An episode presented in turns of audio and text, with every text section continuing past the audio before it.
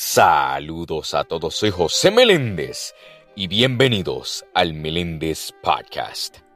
La desilusión o decepción amorosa es la sensación de pesar y desengaño que surge como resultado del fracaso irrecuperable y definitivo de una relación de pareja.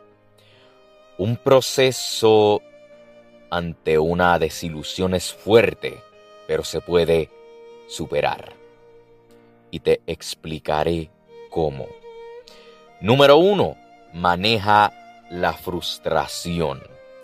Al final, todo se trata de poder manejar la frustración y cuando se logra, uno se da cuenta que uno es más fuerte de lo que pensaba y uno puede crecer más emocionalmente. Número dos, piensa en ti.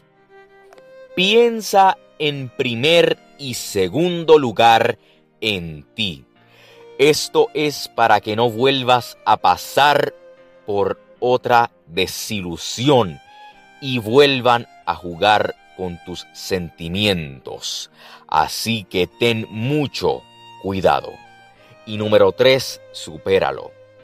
De nada te servirá en quedar estancado o estancada a una emoción negativa en el pasado o en la idea de que podría haber sido diferente a como fue.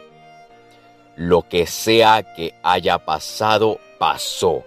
Y eso no tienes cómo cambiarlo pero si puedes manejar lo que harás de ahora en adelante. Soy José Meléndez y gracias por escuchar el Meléndez Podcast. Dios te bendiga.